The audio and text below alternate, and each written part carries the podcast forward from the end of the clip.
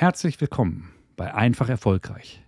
Dies ist der Podcast mit Inspiration, ungewöhnlichen Perspektiven auf Alltägliches und gelungenen Gesprächen mit einfach erfolgreichen Menschenmenschen.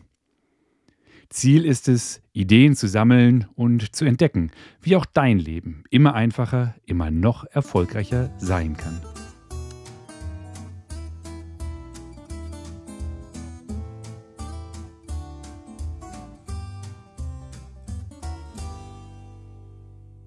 Begrüßt mit mir. Heute ist hier am Mikrofon Professor Dr. Eberhard Sandschneider. Und ihr hört schon, da gibt es zwei Sandschneiders.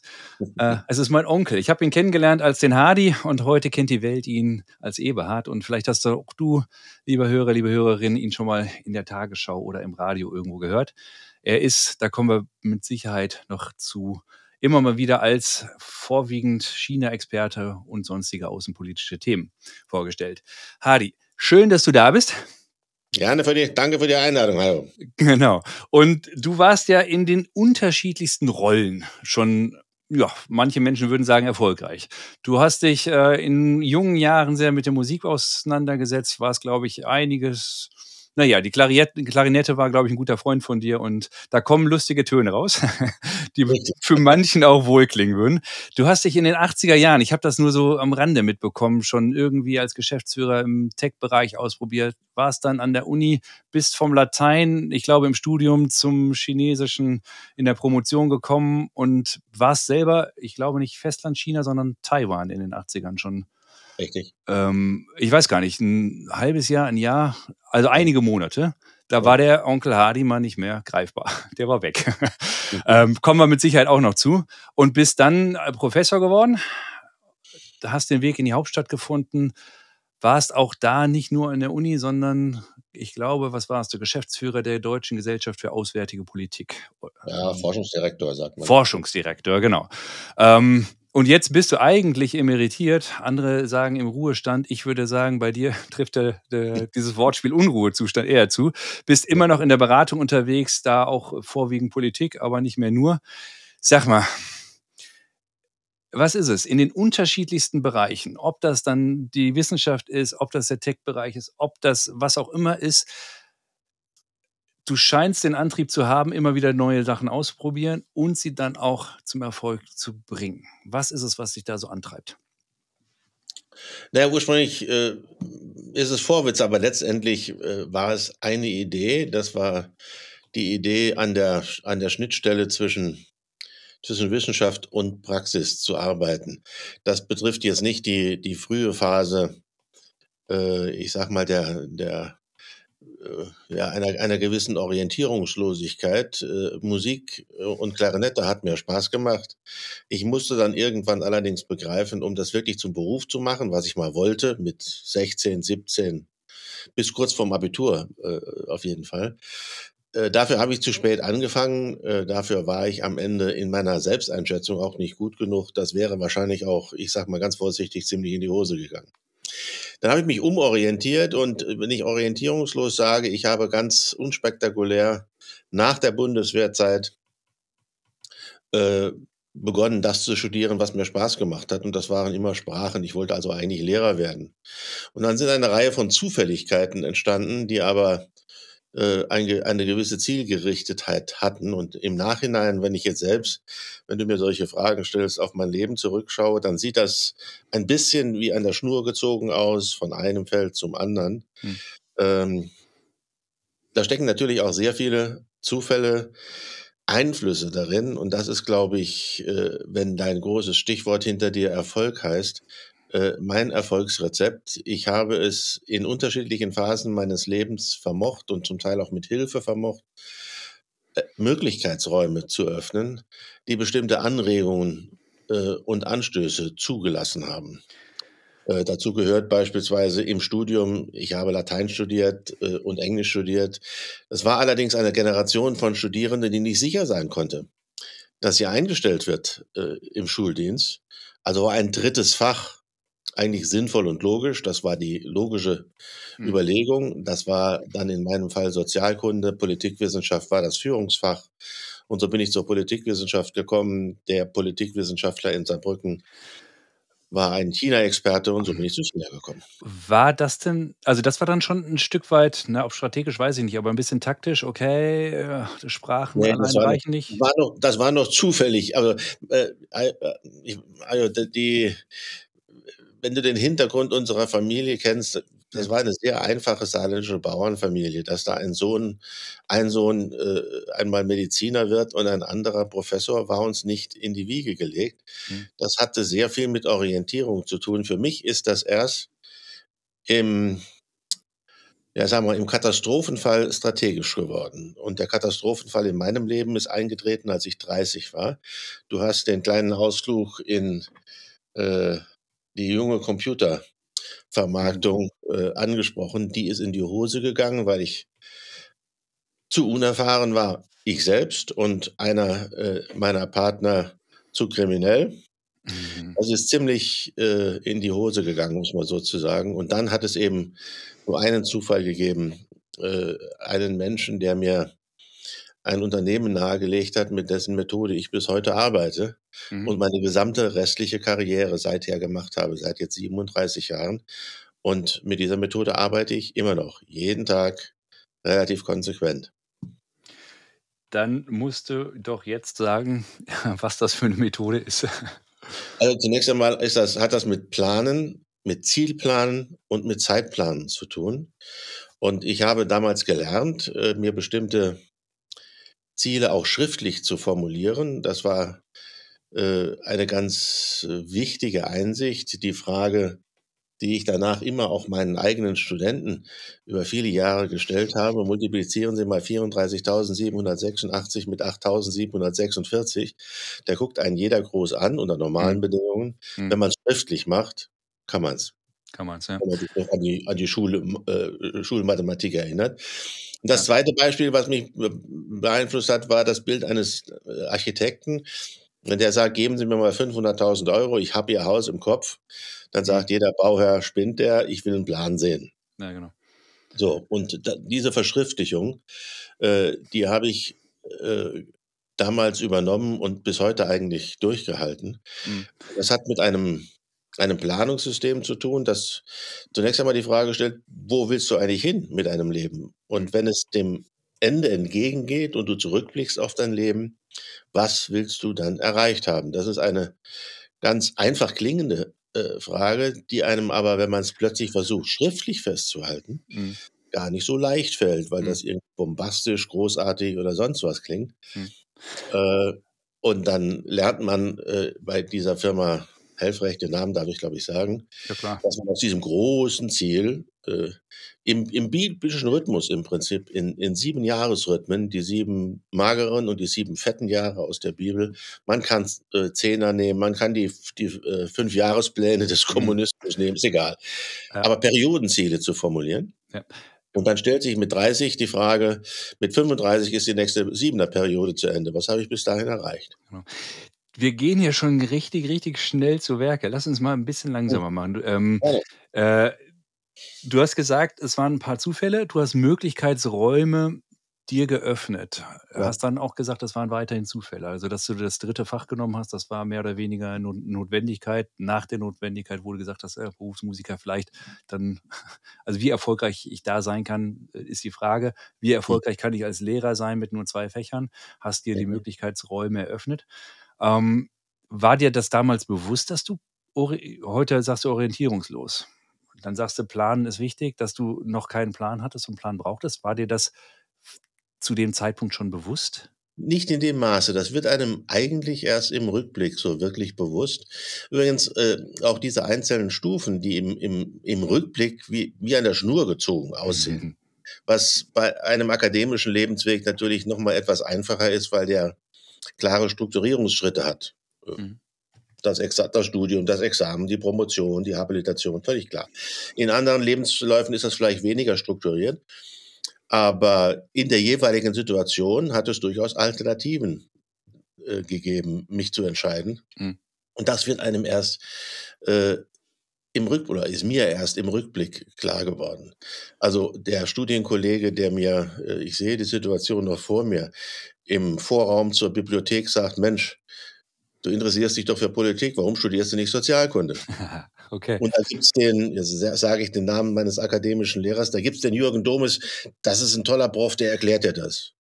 Okay. Und da bin ich hingedackelt, ich weiß es heute noch, montags von vier bis sechs hatte der Sprechstunde und man musste sich anmelden und ich bin da montags hin und er hatte tatsächlich eine Viertelstunde Zeit, um mir das alles zu erklären. Das hat mich zutiefst beeindruckt andere Professoren, die ich bis dahin kennengelernt hatte, haben das irgendwie anders gemacht. Okay.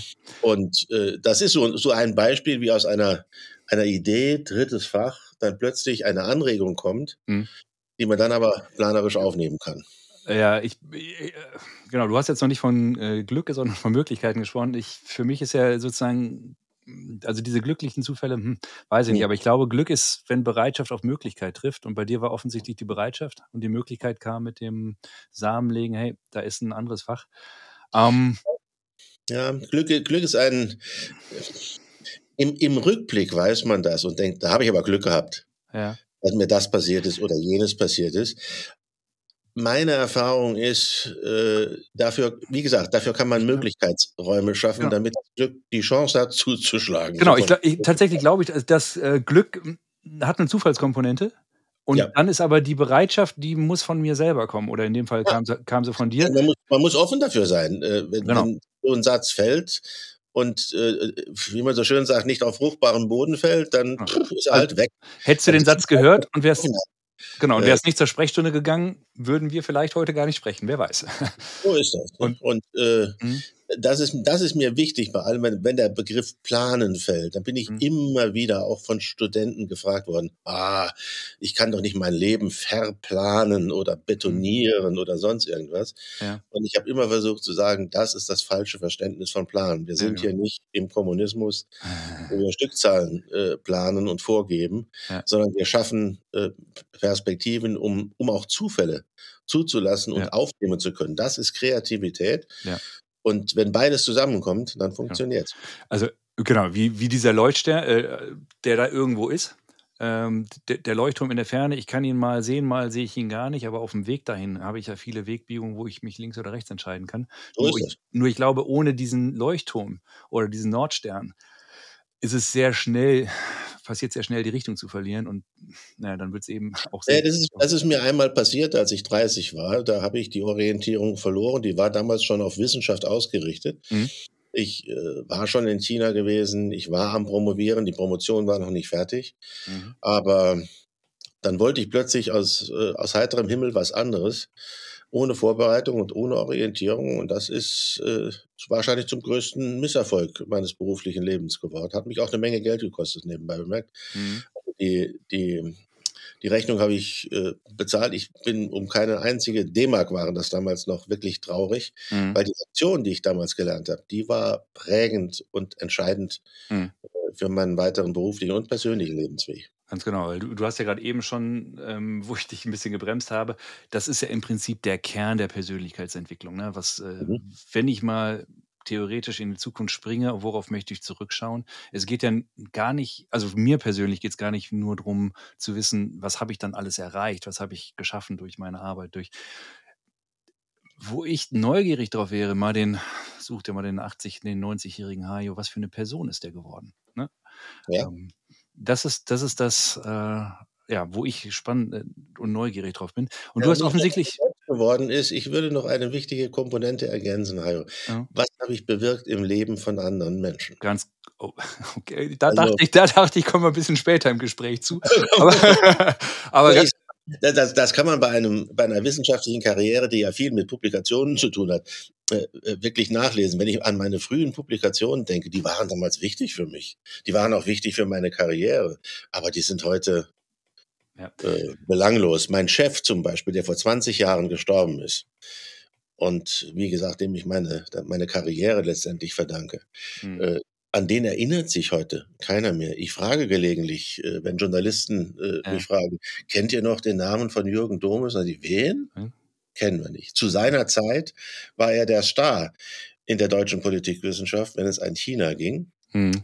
kannten ihn, 20 Jahre später kennt ihn niemand mehr. Hm. Aber ich kenne viele, viele Leute, die bei ihm studiert haben, das gilt Mhm. nicht nur für mich, die ihn alle erinnern und alle immer wieder sagen, das haben wir von dem gelernt. Ja. Und das war für mich wichtig. Und das war immer äh, so ein bisschen ein Leitgedanke auch in dem, was ich selbst getan habe. Das, das was ich schreibe, ist äh, innerhalb von kürzester Zeit letztendlich veraltet. Mhm. Interviews verpuffen schneller, als man sie äh, beenden kann. Ja. Aber wenn man, es passiert mir oft, und das sind für mich so kleine Erfolgsmomente, Mhm. dass jemand sagt, ach, Sie sind das. Schön, dass wir uns wiedersehen. Ich habe damals in Mainz bei Ihnen in der Vorlesung gesessen. Hm. Und Sie haben damals gesagt, und ich weiß nicht mehr, was ich damals gesagt habe, Ja. aber da signalisiert mir ein Mensch, der erinnert sich an etwas, was ich gesagt habe, was für ihn Ja. prägend war. Ja. Das sind die wichtigen Dinge. Und das wissen ja viele Menschen, also in meinem Erleben zumindest, äh, die in der Lehre tätig sind, gar nicht immer so unbedingt, was für eine Verantwortung sie prote- potenziell mit ihren Worten im Leben andere haben können. Zu bestimmten Auf jeden Fall. Zeitpunkten. Je, je älter wir werden, desto ähm, mehr wird es wahrscheinlich bewusst. Du hast ja auch gerade eben von diesen sieben Jahresrhythmen schon, schon gesprochen oder bestimmte Phasen. Und Mhm. mit 30, da bist du ja noch in einer ganz anderen Phase gewesen. Da ging es ja auch erstmal für dich, dein Ego, Unabhängigkeit von den Eltern und so weiter und dich erstmal selber in der Welt finden und das, was du sagst, jetzt könnten wir es äh, in die Religion äh, reinpacken, ins Esoterische reinziehen, die Transzendenz sozusagen, was bleibt noch äh, von mir? Oder einfach nur, ne, welche Rolle spiele ich im, im Leben? Wie bringe ich das Leben sozusagen einen, einen Weg weiter nach vorne? Ähm, Mhm. und ich habe vor ein, zwei, drei Episoden, ich weiß gar nicht genau, wann es war, habe ich äh, zwei Definitionen von Erfolg gegeben. Äh, für mich eine davon ist, erfolgreich sind die Menschen, die andere Menschen erfolgreich machen. Mhm. genau das ist das, was du jetzt ja gerade eben gesagt Würde hast. ich, würde ich exakt unterschreiben, ja. Ja, ganz genau. Ähm, Also ich bin zum Beispiel auf keines meiner Bücher stolz oder keinen Artikel, aber auf die Tatsache, dass ich äh, in Berlin in meiner reinen Hochschultätigkeit fünf Assistenten hatte. Alle fünf sind Professoren geworden. Glückwunsch dazu. Und ich kann dir sagen, dass dein Buch der erfolgreiche Abstieg, glaube ich, Europas heißt. Ne? äh, also das andere war, glaube ich, globale Rivalen. Da hat mir das Cover besser gefallen, aber der erfolgreiche Abstieg Europas, wie oft ich das zitiere, für mich selber oder ähm, in Gespräch mit anderen, hat, Ja. hat mit mir was gemacht. Vielleicht auch nur, weil der gleiche Nachname draufsteht, aber äh, ich fand die Denkweise, ich meine, ich, wann hast du es geschrieben? Das ist 10, 15 Jahre her, ne? Also Ja, das ist 2012 erschienen, glaube ich. Ja. Ja, genau. Da, da war ich halt noch in einer ganz anderen Phase. Ähm, Mhm. Und das war für mich noch eine, eine neue Denkweise, dass man, obwohl es schrumpft, trotzdem weiterhin erfolgreich sein kann. Ähm, Ja, Bergsteiger. Also, was, mir ist dieses Buch eingefallen, ganz punktuell in einem Hotel in Shanghai. ach, Und äh, ich hatte ein ganzes Wochenende intensiver Diskussionen mit chinesischen Kollegen hinter mir, auch über Europa, die Hm. Zukunft Europas. Und dann ist mir eingefallen, der, der, der, der Taktgeber ist ein erfolgreicher Extrembergsteiger, nämlich Hans Kammerlander, den ich tatsächlich einmal kennenlernen durfte beim Eisklettern, was ich vor vielen Jahren mal gemacht habe. Und Hans Kammerlander hat ein Buch geschrieben, das hat den schönen Titel Abstieg zum Erfolg. hm, Und als Bergsteiger weiß man das. Wenn man auf dem Gipfel ist, dann hat man erst die Hälfte. Und der schwierigere zweite Teil, nämlich der Abstieg, wo die meisten verunglücken, das ist der Abstieg, den muss man auch bewältigen. Erst wenn man unten ist, hat man den Erfolg und vorher hat der Berg einen. Und wenn man diese, diese Denkweise einen Augenblick hm. auch auf andere Lebensbereiche anwendet, dann ist man ein gutes Stückchen weiter. Das stimmt. Ich habe ganz vergessen zu erzählen, dass du auch die eine oder andere Bergtour hinter dir hast. Und was, andere, ist was du sagst, kann ich jetzt sogar noch mit einer persönlichen Geschichte untermalen. Ich war ja, also ich war ja nie so im, im Bergsteigen drin wie du, aber Mhm. nachdem ich auf dem Kili hochspaziert bin, würde ich mal sagen, äh, mit einem Freund waren wir ein bisschen übermütig und haben uns dann gesagt, komm jetzt, wenn, wenn das geht, dann geht auch was anderes und haben uns dann den Chimborazo vorgenommen. Und das ist Okay. halt nicht so ein ganzer Spaziergang. Wir haben auch dann mal ne, beim Alpenverein so einen Kurs gemacht, aber wir waren hoffnungslos mit unseren alpinen Fähigkeiten mal überhaupt gar nicht so für das vorbereitet, was da erwartet hat. Und ich bin meinem Freund immer noch sehr, sehr, sehr dankbar, dass er derjenige war, der irgendwann mitten in der Nacht gesagt hat, komm, lass uns umdrehen. Also wir sind noch nicht mal, wir sind vielleicht die Hälfte oben und wir müssen ja dann immer noch zurück. Also ich hätte ich wäre weitergezogen, aber was du sagst, äh, also ich bin ihm sehr, sehr, sehr dankbar, dass er dafür Sorge getragen hat. Dass mir, das ist die große Kunst, rechtzeitig umzudrehen. Was ich oft gemacht habe, hat immer funktioniert. Mhm. Also zum Chimborazo und sowas hat es bei mir, hatte ich auch keine, irgendwie keine Ambitionen, aber ich war auf dem Matterhorn. Mhm. Was, wie man weiß, ein, ein schwieriger Berg ist. Äh, aber ich meine jetzt gar nicht den Aufstieg, mhm. sondern von Berlin aus ist das ein ziemlich weiter Weg. Mhm. Und ich bin einmal hingefahren und es war wunderschönes Wetter und ich bin hochgewandert zur Hörnli-Hütte und es hat angefangen zu schneien. Und dann sagt der Bergführer in 14 Tagen wieder. So lange braucht es jetzt, bis der Schnee draußen ist, im August. Also wieder zurück nach Berlin. Ziemlich frustrierend. Das waren äh, 1200 Kilometer ein Weg. Im nächsten Jahr die gleiche Geschichte. Strahlendes Wetter, ich komme zur Hütte, es fängt an zu schneien. Ich bin aber noch bis auf, 2000, auf 4000 Meter gekommen, bis zur berühmten Schachtel. Mhm. Dann musste ich umdrehen, immer mit Bergführer nebenbei. Ja, klar.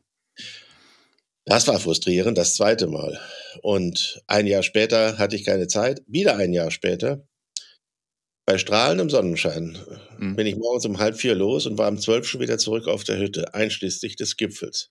Also rechtzeitig umzudrehen mhm. und zu wissen, wo die eigenen Grenzen sind, ist Teil eines erfolgreichen Aufstiegs und hinterher wird man erfahrungsgemäß, auch wenn es gar nicht am Anfang so aussieht, belohnt. Belohnt wird man dann mit einem wunderschönen äh, Gipfelerlebnis in strahlender Sonne mhm. und ohne Schnee und sonst irgendwas. Ja. Aber das ist eben auch ein Teil des Erfolges, dass man weiß, wann es Zeit ist, umzudrehen. Aber man darf da nicht aufhören, sondern muss wiederkommen. Genau, man muss wiederkommen. Ähm, ja, und was du sagst, sagt ja auch noch immer mit Bergführer, also jemanden, der sich in dem Bereich auskennt, vielleicht auch besser auskennt als, als du selber, sich mal dem Also, also ja, am Matterhorn sterben im Schnitt jedes Jahr zwölf Menschen. Ja. Und ich habe dort äh, irre Situationen erlebt. Eine koreanische Seilschaft, die eine Woche in der Wand war und halb verhungert da wieder rausgestolpert ist. Mhm. Ähm, billig ist das nicht. Wenn ich mich recht entsinne, hat mich der Bergführer für einen Tag 700 Euro gekostet. Aber die simple Frage heißt, ist dein Leben 700 Euro wert?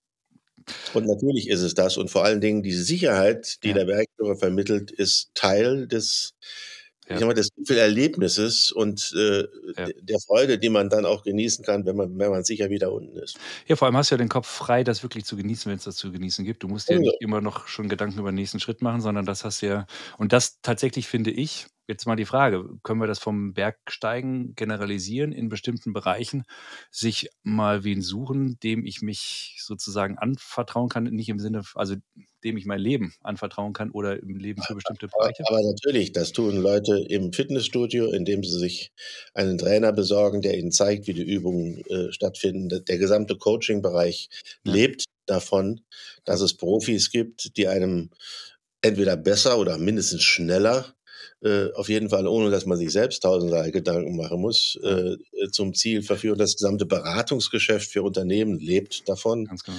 Und ähm, ich sag mal, äh, das ist ja jetzt, jetzt Teil dessen, was ich immer noch, noch tue. Wenn ein mhm. Unternehmer mit mir über, über China redet, dann äh, kann er gar nicht die Zeit aufbringen, sich die 40 Jahre anzutun, wie ich das äh, gemacht habe. Mhm. Äh, und er selbst hat eigentlich gar nicht die Zeit, weil er auch andere Aufgaben hat. Ja, genau. Äh, Dinge so zu tun. Wen hast denn du dir immer wieder gesucht? Du hast gerade eben schon von der, von der äh, Firma Helfrecht gesprochen mit der Methode.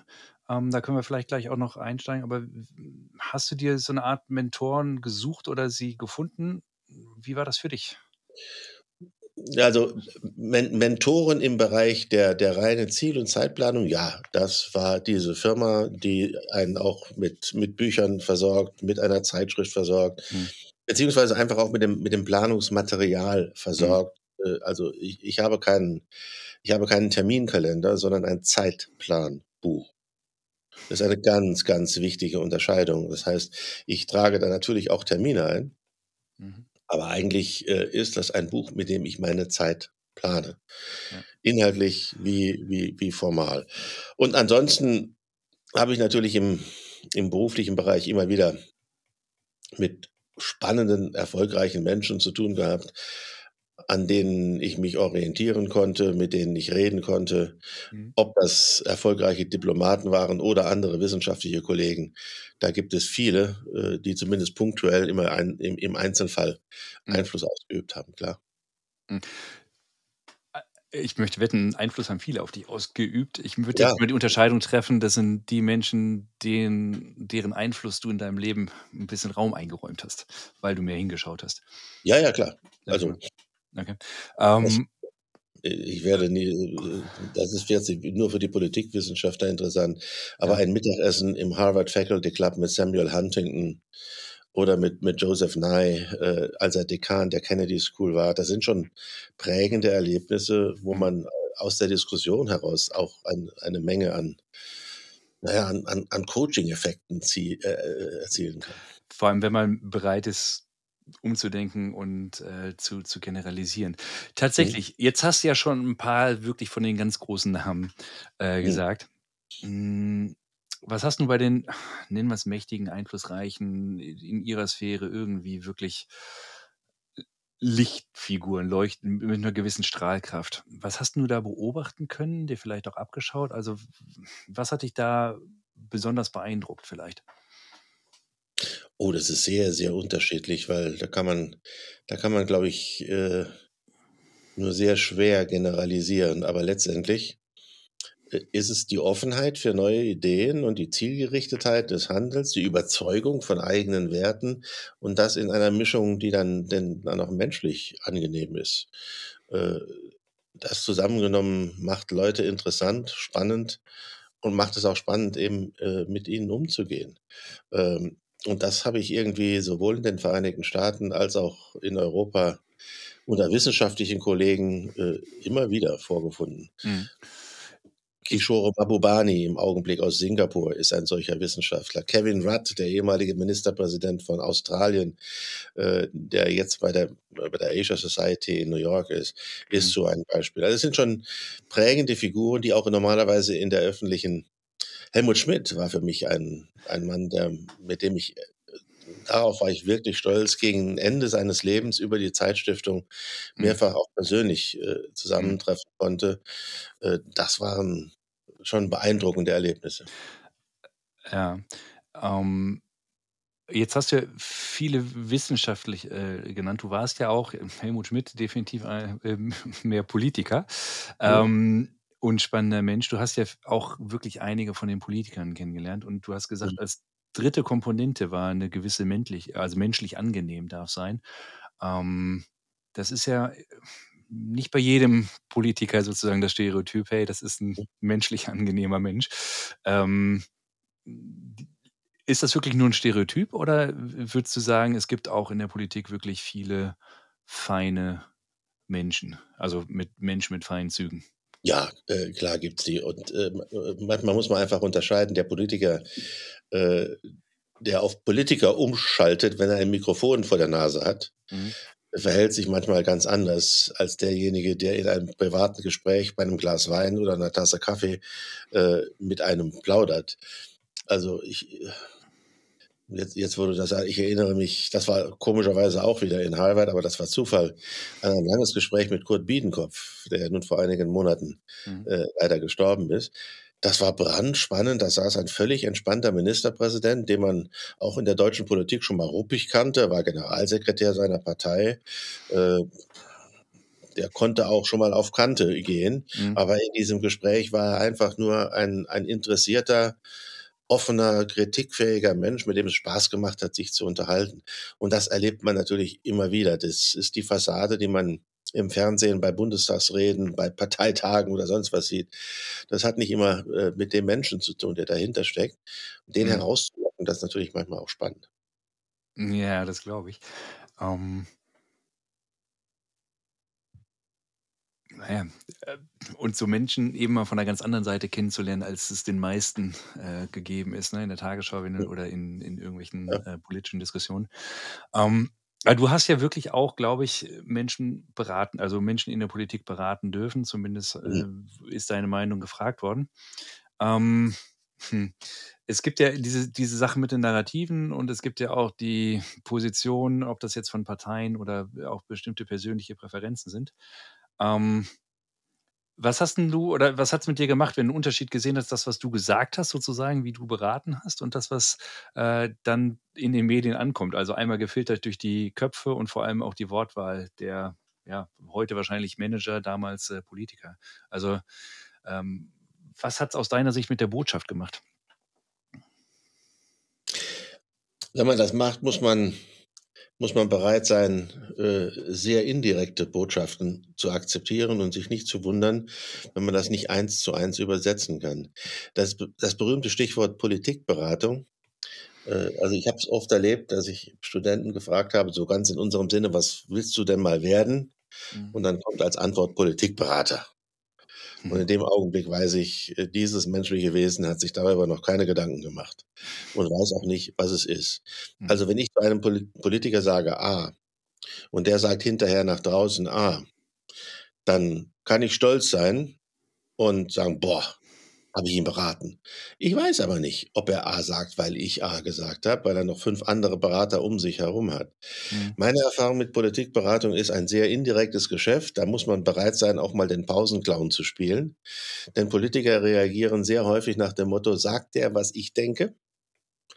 Dann zitiere ich ihn und das klingt dann, und da hat der Professor auch gesagt. Und mhm. wenn man einen Professor zitieren kann, ist das für Politiker richtig dolle. Mhm. Und wenn man etwas sagt, was der Politiker nicht so sieht, dann fragt er einen nicht mehr. Mhm. Also Politikberatung findet eigentlich, eigentlich im Kern äh, nur durch die Menschen statt, die, die, dafür den entsprechenden Job haben und jeden Morgen um sieben mit ihrem jeweiligen Politiker in der sogenannten Lage sitzen mhm. und sagen, heute Mittag um zwölf hast du den Termin und dann solltest du das und das sagen. Das ist Politikberatung im engeren, im eigentlichen Sinne. Mhm. Ansonsten hat man, kann man den Umweg über die Öffentlichkeit gehen. Und ganz am Ende ist meine Erfahrung die äh, Unternehmerberatung. Ich sage nicht Unternehmensberatung, mhm. sondern Unternehmerberatung. Das funktioniert wunderbar. Ein Unternehmer, der auf mich zukommt und mir eine Frage stellt, der hat eine Frage, der hat üblicherweise auch ein Problem mhm. und äh, versucht, äh, eine Lösung dafür zu finden. Und die muss nicht ideologisch abgesichert sein. Mhm. Also mit Unternehmern über beispielsweise China zu reden oder über Geopolitik oder über sonst irgendwas, ist viel effizienter aus der Sicht des Beraters als mit einem Politiker, der hat einfach andere Filter. Was normal ist, äh, das muss man begreifen, dass Politik da ein Stückchen weit anders tickt. Mhm. Und dann darf man auch nicht erwarten, äh, dass äh, man immer eins zu eins wahrgenommen wird. Das, was man einem Politiker sagt, geht ein in eine große Gemengelage, aus der heraus er mhm. am Ende seine ja. Position filtert. Zumal sich bei den Politikern ja im Laufe ihrer eigenen Karriere auch wieder die äh, Schwerpunkte ändern können oder eben die, die Gewichtigkeit des, der Ämter sozusagen verändern kann. Ähm, eigentlich wollte ich die Frage nicht stellen, aber jetzt interessiert es mich doch gerade. Ähm, hm die, die politische Landschaft ändert sich ja bisweilen auch schon mal, in den Demokratien zumindest, wo es Wahlen gibt. Äh, was, hat, was hat denn das äh, mit dir und deiner Karriere sozusagen gemacht? Hast du, also an der Uni jetzt nicht wahrscheinlich, sondern mehr der, im, im Politikberatungsbereich. Hatte das eine Auswirkung oder ist das das gleiche Spiel, egal wer jetzt die Mehrheit hat? Na, es hatte schon Auswirkungen, weil nach jeder Wahl hat sich das, das Personal, das zu den Adressaten gehört, hier war ja äh, verantwortlich für einen, einen Think Tank, der äh, sich mit deutscher Außenpolitik beschäftigt. Und nach jeder Wahl ändert sich die Zusammensetzung von Ausschüssen. Äh, die außenpolitischen Sprecher der Parteien werden andere. Äh, die Regierungszusammensetzung ist gegebenenfalls eine andere. Also das hat dann schon Auswirkungen in der Sache selbst. Eigentlich nicht, aber die Effekte von Wahlen sind halt Personalwechsel häufig genug. Okay. Und dann stellt man eben fest, dass viele Leute, gerade im Fall der Außenpolitik, ohne sonderliche eigene Kompetenz auftauchen. Ich will jetzt gar nicht über die gegenwärtige Mannschaft, die sich da abmüht, äh, spötteln.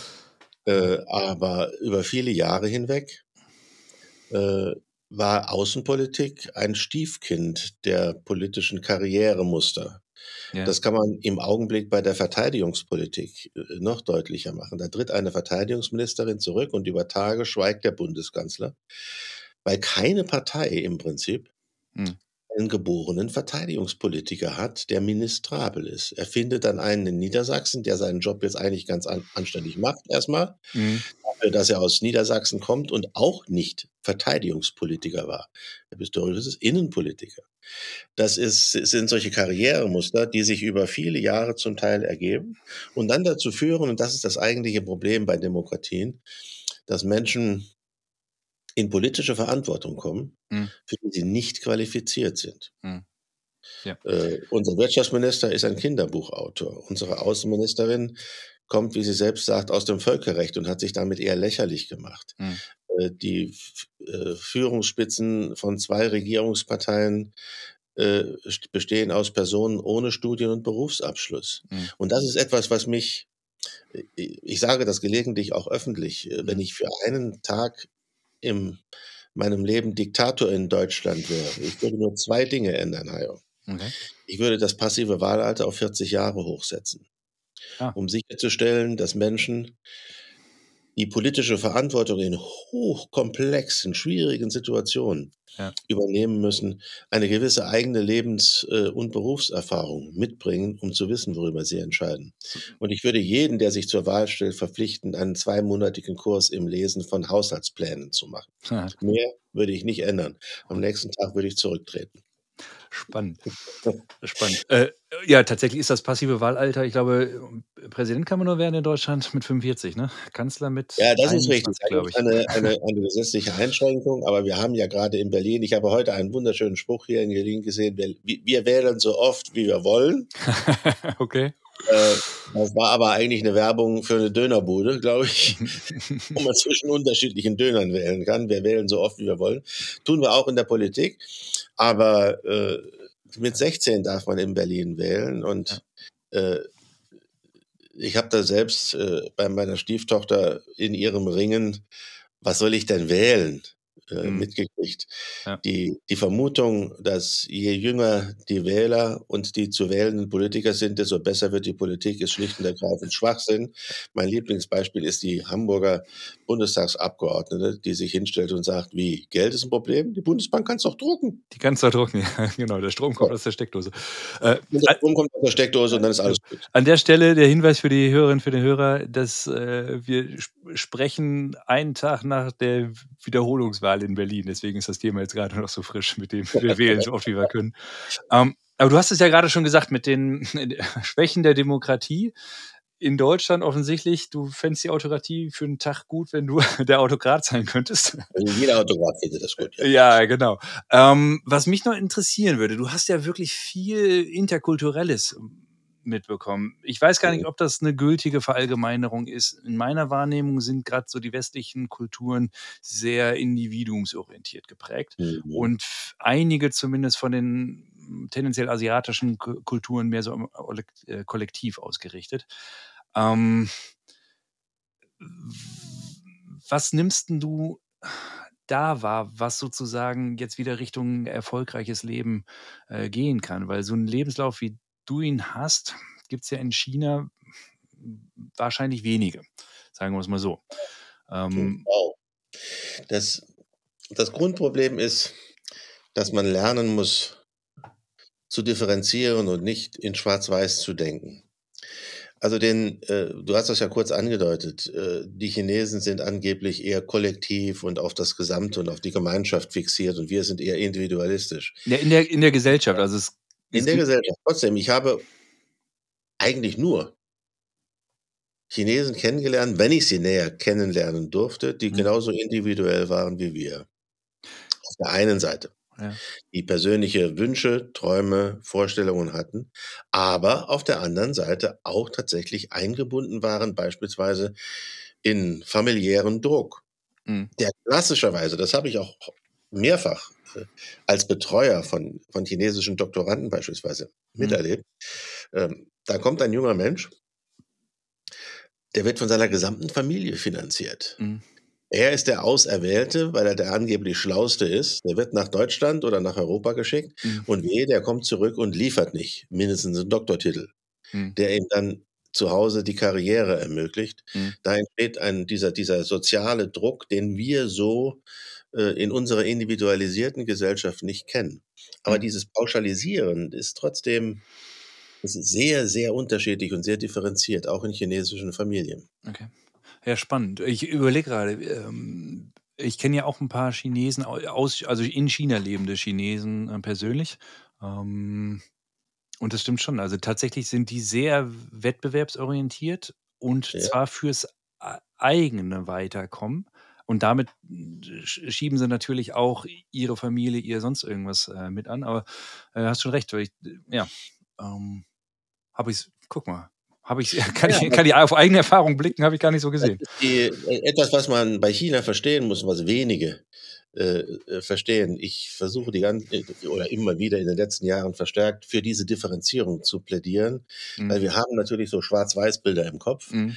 Äh, diese Differenzierung ist dringend notwendig, äh, gerade wenn es an einen wesentlichen Unterschied geht, der die chinesische Gesellschaft tatsächlich prägt im Unterschied zu uns. Und das verbindet sich mit dem kleinen Wörtchen Kontrolle. Äh, die Kontrolle über ein, ein, ein menschliches Wesen, das in der chinesischen Gesellschaft aufwächst, ist von Geburt an praktisch vorgegeben, sehr viel stärker, als das bei uns ist. Mhm. Ich werde nie vergessen, du kennst ja das Haus im Saarland, äh, wo du auch oft warst als Kind.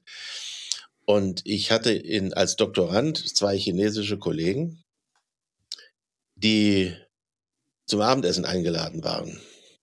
Mhm. Die sind dann auch gekommen. Mhm. Den verständnislosen Blick von den beiden.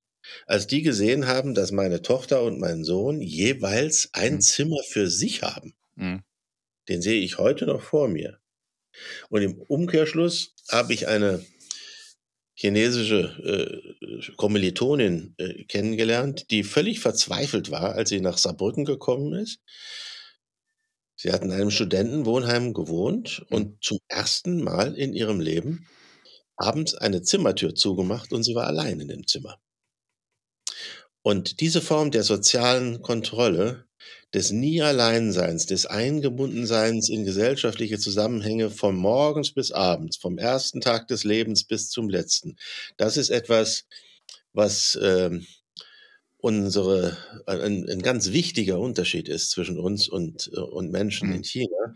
Man kann es sprachlich ausdrücken, auf das, was für uns in Deutschland gemütlich ist. Mhm. Wenn wir uns abends zurückziehen können mit einem Gläschen Wein, einem guten Buch, mhm. mit einer Kerze und dann setzen wir uns irgendwo ganz alleine hin und sind froh, dass endlich alle die Klappe halten. Dieses gemütlich, das heißt auf Chinesisch Rührnau und heißt heiß und laut.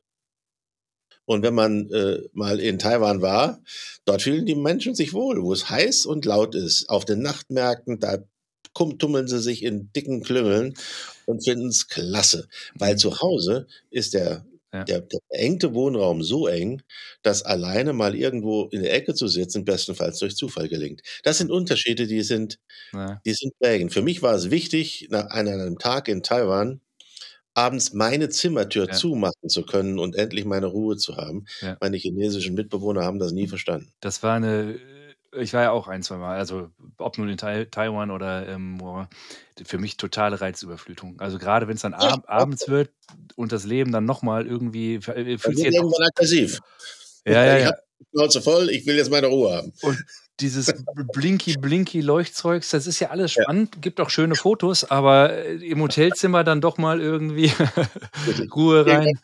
Äh, wobei das, äh, das äh, Komische ist, ich habe im Hotelzimmer, äh, habe ich ja dann tendenziell schon Kopfhörer ins Ohr gepackt und Musik gehört. da war es ja doch, dann doch wieder nicht ruhig, aber es war halt für mich gemütlich. Das ist deine, ne? das ist deine Wahl und nicht der, der, der externe Schock, ja. Ja, genau, ja, genau. Ja, spannend. Um, ähm, guck mal, jetzt kommen wir ja doch noch irgendwie. ähm, lass uns doch noch mal kurz schauen. Du hast ja wirklich viele auf so unterschiedliche Weise erfolgreiche Menschen kennengelernt. Ne? Mhm. Auch zum Teil, die sich wirklich schau dein eigenes Leben an. Du hast ja gesagt, einfache, im Prinzip einfache Menschen im Bauernhof. Äh, was glaubst du, wäre ein guter Tipp, den du geben könntest, Menschen, die sich hochgearbeitet haben, die es geschafft haben, die irgendwie einfach erfolgreich sind. Ähm, was wäre jetzt ein guter Tipp für die Menschen? Worauf sollten die achten? Oh, das ist eine, eine schwierige Frage. Einerseits muss man sich, glaube ich, und wenn man es planerisch angeht, kann man das tatsächlich überprüfen. Das ist für mich übrigens ein wichtiger äh, Nebeneffekt von, von Planung. Irgendwann muss der Plan ja mal erfüllt sein. Ich sage da gleich, äh, äh, was ich meine. Also einerseits äh, zufrieden zu sein mit dem, was man erreicht hat, ohne überheblich zu werden. Mhm. Äh, letzteres erlebt man gelegentlich, insbesondere wenn die Erfolge sich eher materiell, sprich in Form von bestimmten Formen des Reichtums messen lassen. Äh, aber äh, ich sage dir mal ein Beispiel. Ich habe e, vorhin schon mal kurz angedeutet, äh, ich saß irgendwie etwas unbeholfen vor einem leeren Blatt und sollte einen Lebenszielplan schreiben. Hm. Das habe ich dann gemacht. Und eines der Prinzipien, im Übrigen, die wichtig sind, heißt nicht einmal schreiben, sondern Wiedervorlage. Hm. Ich mache das immer um die Weihnachtszeit, seither und immer einmal im Urlaub. Ganz entspannt, ganz locker, ohne äh, großen hm. Druck. Wenn mir was einfällt, schreibe ich es auf. Aber es geht mir nicht mehr verloren. Hm. So. Und nun bin ich vor einigen Jahren, das ist vielleicht zehn Jahre her, an einem Weihnachtsfest über meinen Lebenszielplan gegangen und habe irgendwie entsetzt festgestellt, ich hätte beinahe gesagt entsetzt festgestellt, alles, was ich damals mit 30 aufgeschrieben habe, habe ich erreicht. Hm. Also im Prinzip das, was ich am Ende meines Lebens zurückblickend hätte erreicht haben wollen, war schon alles da. In unterschiedlichen Bereichen. Manches ist weggefallen, weil es nicht mehr wichtig war. Mhm zum Beispiel ein großes Haus zu haben, hm. hat jedwede, hatte ich mal, wie du weißt, ja. äh, hat jedwede äh, Attraktivität und Bedeutung für mich verloren. Die Dinge hm. haben sich, die, das Wertemuster hat sich über die Jahre hm. verschoben. Das zu beobachten, ist eine unglaublich wichtige Erfahrung, wie man sich selbst äh, verändert. Ich hm. habe immer als kleinen Witz, äh, du wirst dich an unsere Hündin erinnern, eine Tinker. wunderbare Labrador-Hündin, Tinker mit Namen. Und in der Zeit hatte ich mal als Teil meines Lebenszielplans, ich möchte eine Labradorzucht haben. Heute kann ich darüber nur lachen. Ja. Die Dinge haben sich verändert, so wie sie sich verändern, wenn man, ähm, naja, wenn, wenn man Ziele erreicht. Und dann kommt nämlich schon wieder das Bergsteigerprinzip. Mhm. Das hat mich schwer beeindruckt. Mir hat mal jemand in Saarbrücken an meine Bürotür einen Cartoon gehängt. Da sitzt ein Bergsteiger auf einem Gipfel mhm. und sagt, und jetzt? Naja, die Antwort ist ganz einfach, da kommt der nächste Gipfel. Und genauso habe ich das damals auch gemacht. Was ich gemacht habe, ist ein neues leeres Blatt mhm. und einen neuen Lebenszielplan. An dem arbeite ich jetzt. Das finde ich richtig toll, dass du das sagst. Und jetzt erlaub mir noch mal ein bisschen was äh, in Kontext zu rücken von Episoden, von, von Solo-Episoden, die ich so gesagt habe. Weil ich sage immer, es ist wichtig, dass du dieses Ziel hast, dass du loslaufen möchtest, dass es sich so, so inspiriert. Es ist dann vielleicht gar nicht so wichtig, dass du genau dort ankommst. Und Richtig. meine Sorge ist manchmal, wenn ich sowas sage, dass es so ankommt wie, ja, ja, es kommt doch gar nicht darauf an, dass ich das Ziel erreiche und das ist dann gar nicht mehr. Hm, hm, hm. Und das ist nicht diese äh, Flexibilität, die ich meine, sondern es sollte, sollte schon ein Ziel sein, was du wirklich erreichen möchtest. Und ich finde das so toll, dass du gerade die Geschichte erzählt hast. Du wolltest mal eine ähm, Labrador-Zucht haben und irgendwann hast du festgestellt, das Ziel ist es gar nicht mehr. Also das ist gar nicht mehr mein Ziel. Das ist, das war mal zu einem Zeitpunkt für dich wichtig, aber das hat sich geändert. Das heißt, du hast wahrscheinlich, ich weiß nicht, ob du Schritte in die, in die Richtung unternommen hast. Ja. Aber wenn, wäre es nicht mehr wichtig gewesen, diesen Weg weiterzugehen, weil du wahrscheinlich neue andere Ziele gefunden hast. Und das soll für mich nämlich nicht die Ausrede sein, Ziele nicht weiter zu verfolgen. Ja, so wichtig ist es nicht mehr, sondern es ist halt, ich entwickle mich weiter ja. und werde halt ein anderer Mensch und dieser andere Mensch kann vielleicht andere neue Ziele haben Richtig. oder sich neue Ziele setzen, die dann wichtiger sind und mehr. Sinn ergeben in, in der jeweiligen also, Lebensphase. Ziele verschwinden, weil sie erreicht sind. Ja. Oder weil sie nicht mehr wichtig sind. Sie, sie, Haus erreicht? Äh, für mich ist äh, das Entscheidende bei einer, wenn ich, wenn ich eine versuche mir ein Ziel zu formulieren, ist die entscheidende Frage, was bin ich bereit dafür zu tun? Also ich sag mal, äh, wir, wir waren ja vorhin bei dem Beispiel Matterhorn. Das Matterhorn äh, mit seinen 4448 Meter ist ja nun schon eine sportliche Anstrengung. Für mich war die Bereitschaft, das zu tun, damit verbunden, dass ich jeden Morgen, bevor ich ins Büro gegangen bin, mit meinem Fahrrad acht Kilometer zu der höchsten Erhebung Berlins gefahren bin. Das ist der berühmte Teufelsberg und mir vorgenommen hatte, erst wenn ich zehnmal die Treppe äh, an diesem Teufelsberg hochrenne und wieder runterrenne, ja. erst dann bin ich fit fürs Matterhorn. Und das habe ich so lange gemacht, bis ich vorbereitet war. Wenn das Ziel aber nicht genügend motiviert, dann wird man morgens wach und denkt, ich will aufs Matterhorn, dreht sich aber nochmal um und schläft weiter. Ganz genau. Das ist ein ganz entscheidender Punkt. Äh, ein Ziel ist nur dann ein wirkliches Ziel, wenn man bereit ist, dafür etwas zu tun. Und ganz ohne Arbeit und Leistung funktioniert es halt nicht. Und jetzt komme ich und sage, wir sind hier im Einfach Erfolgreich Podcast und ich bin ganz bei dir. Ohne Arbeit und Leistung funktioniert es nicht. Und wenn das Ziel so, so sehr motiviert, fällt einem diese Arbeit leicht nicht im Sinne von, du wirst immer noch geschwitzt haben beim Treppesteigen, aber du wirst, du wirst mit einem Lächeln geschwitzt haben. Ja. Und das ist für mich dann der Weg zum einfach erfolgreichen Leben. Ja. Ähm, weil es, geht ja, es geht ja gar nicht drum. Du hättest ja jetzt auch sagen können, du alle Ziele erreicht, 37 Jahre habe ich gebraucht, jetzt bin ich durch, legst dich in, Rente. Legst, ja. gehst in Rente, genau. Oder du legst dich in diese Holzkiste und wartest dann drauf, dass der letzte Atemzug kommt. Nee, tust du nicht, weil das Leben macht halt viel mehr Spaß, wenn du in, in Bewegung bist. Ähm, ja. Finde ich sehr, sehr, sehr cool. So, und jetzt, Hadi, an der Stelle, du gibst ja schon ein paar richtig gute Tipps raus. Jetzt erzähl doch mal von der Methode, äh, die du da gelernt hast. Ziele setzen, Ziele aufschreiben, äh, auf Wiedervorlage setzen. Äh, das weiße Blatt Papier hast du schon gesagt. Was sind so, ja. Also ich, ich, bleibe mal bei der, also du siehst ja schon, diese Bergsteiger-Metapher mhm. äh, reicht ziemlich weit. Wenn man am Fuß eines Berges steht, dann sieht das unheimlich steil, hoch, schwierig, langwierig, anstrengend, sonst was aus. Ähm, und es gibt diesen schönen chinesischen Spruch, ein, ein Weg von 10.000 Li beginnt mit dem ersten Schritt. Mhm. Und das ist letztendlich der Trick, dass man große Ziele lernt, planerisch so klein zu machen, dass man morgen einen Schritt in die Richtung dieses Ziels gehen kann. Ich nehme mal ein Beispiel aus, aus, aus meiner beruflichen Tätigkeit. Ich war promoviert und so jetzt stand die nächste große Hürde, nämlich die Habilitation an. Dazu hatte ich einen eigenen Plan, auch zeitlich, äh, wie ich das organisiere und plane. Mhm. Und noch einmal, das, das, das Grundprinzip ist, ein Ziel zu formulieren und zwar als Zielfoto mit Worten. Das heißt, man sieht sich in dem Augenblick, wo man das Ziel formuliert, am Ziel. Berg erfolgreich erklungen, Habilitation erfolgreich abgeschlossen. Und dann dreht man sich buchstäblich um und sagt, in welchen einzelnen Abschnitten bin ich dahin gekommen. Aus dem Lebenszielplan werden dann Periodenzielpläne. Wenn ich, man kann es am besten mit, äh, mit materiellen Dingen machen, wenn ich am Ende meines Lebens eine Million haben möchte, jetzt aber 30 oder 35 bin, die nächste Periode ist mit 42 zu Ende, wie viel Geld muss ich bis dahin haben? Weil dass ich mit 70 plötzlich eine Million kriege, das geht nur beim Lottospielen. So. Also Periodenziele, die sieben Perioden werden klein gemacht in sieben Jahresziele, diese sieben Jahresziele in zwölf Monatsziele und dann in entsprechende Tagesziele. Am Ende heißt das, wenn ich in drei Jahren habilitiert sein will, muss ich äh, in einem halben Jahr die gesamte Literatur für mein Thema zusammen haben. Äh, dafür recherchiere ich in diesem Monat, man ist früher noch in Bibliotheken gegangen. Also das würde man heute sicherlich mit, mit Google-Suchen anders machen. Und dann gehe ich morgen in die Bibliothek und leihe mir die ersten zehn Bücher aus. Und das ist ein ganz kleiner Schritt, den kann ich machen. Mhm.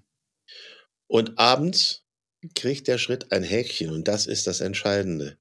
Äh, das war für mich vielleicht die wichtigste Wirkung für mein, ich sag mal, für mein, meine, meine innere Zufriedenheit, aber auch für meine gesamte äh, Persönlichkeitsentwicklung.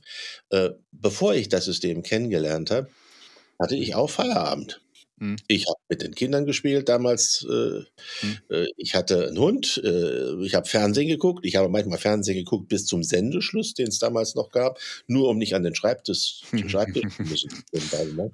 Mhm. Ich habe das alles gemacht, aber immer mit einem schlechten Gewissen. Ja. Weil ich könnte ja doch noch was machen, was so. Ja. Und dann habe ich gelernt, so ein großes Ziel wie die Habilitation so in kleine Ziele zu zerlegen, dass ich abends gesagt habe, oh, heute war ich in der Bibliothek, Häkchen, entspannt, Feierabend machen. Ich habe heute das getan, den Schritt gemacht, um irgendwann das Ziel zu erreichen. Das war eine Erfahrung, die möchte ich auch nicht mehr missen, weil ich mich sehr gut erinnere an diesen inneren Unzufriedenheitsdruck, und, den ich vorher hatte. Und wie hast du es gelernt? Was war der Antrieb? Also, wo war der Schmerz oder der Wunsch? Also, wie kam es, dass du es gelernt hast? Weil ich glaube, an der Stelle sind extrem viele, auch gerade hier von, äh, von den Hörern, die viel erreichen wollen und viel erreichen geht halt über vielleicht viel tun oder noch mehr tun. Äh, aber mit dieser Zufriedenheit mal zu sagen, okay, heute war ein erfolgreicher Tag, ich lege die Hände in den Schoß oder gehe spazieren, was auch immer und fühle mich gut dabei. Wie hast du das gelernt? dies, dies ist ganz bewusst, das ist Teil der erneuten Motivation, am nächsten Tag Genau. den nächsten Schritt zu machen. Die, und die Kraft Äh, zu schöpfen dafür. Und die Kraft dafür zu schöpfen. Das hat mit Schlafen zu tun. Also ich, ich war irgendwann mal stolz, dass ich äh, promoviert habe mit, mit drei Kannen Kaffee am Tag und zwei Päckchen Reno-Zigaretten. Puh, mit äh, Ende 20 kann man das noch machen. Heute ging das nicht mehr so ohne weiteres. Ja. Äh, gelernt habe ich das tatsächlich äh, nach der beruflichen Katastrophe, die mich im Alter von 30 erwischt hat. Da lag ich auf Deutsch gesagt richtig auf der Schnauze. Und da kam wieder ein Mensch äh, in mein Leben, nämlich ein Rechtsanwalt, äh, der mich nicht nur rechtlich beraten hat, sondern irgendwann äh, gesehen hat, äh, dass mir das alles psychisch doch ziemlich zu schaffen gemacht hat. Und dann hat er mich samstags morgens in sein Büro gebeten, außerhalb der Terminlage. Und wir haben darüber geredet, wie es weitergehen könnte, was ich machen könnte. Ich hatte zugegebenermaßen keinen Plan. Und dann hat er zu mir gesagt, ähm, vielleicht sollten Sie mal so, wie Sie denken, sollten Sie vielleicht doch einmal äh, über dieses Planungssystem, das ich benutze, nachdenken und sich das auch aneignen. Und da ist schon mehrfach der Name Helfrecht gefallen. Das war das Helfrechtssystem.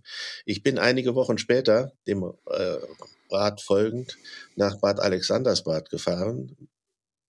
Mit meinen letzten, das waren damals 4000 D-Mark, das waren meine letzten. Und auf dem ganzen Weg hin habe ich mir die Knochen verflucht, wie man so blöd sein kann, für eine Woche mein ganzes Geld auszugeben.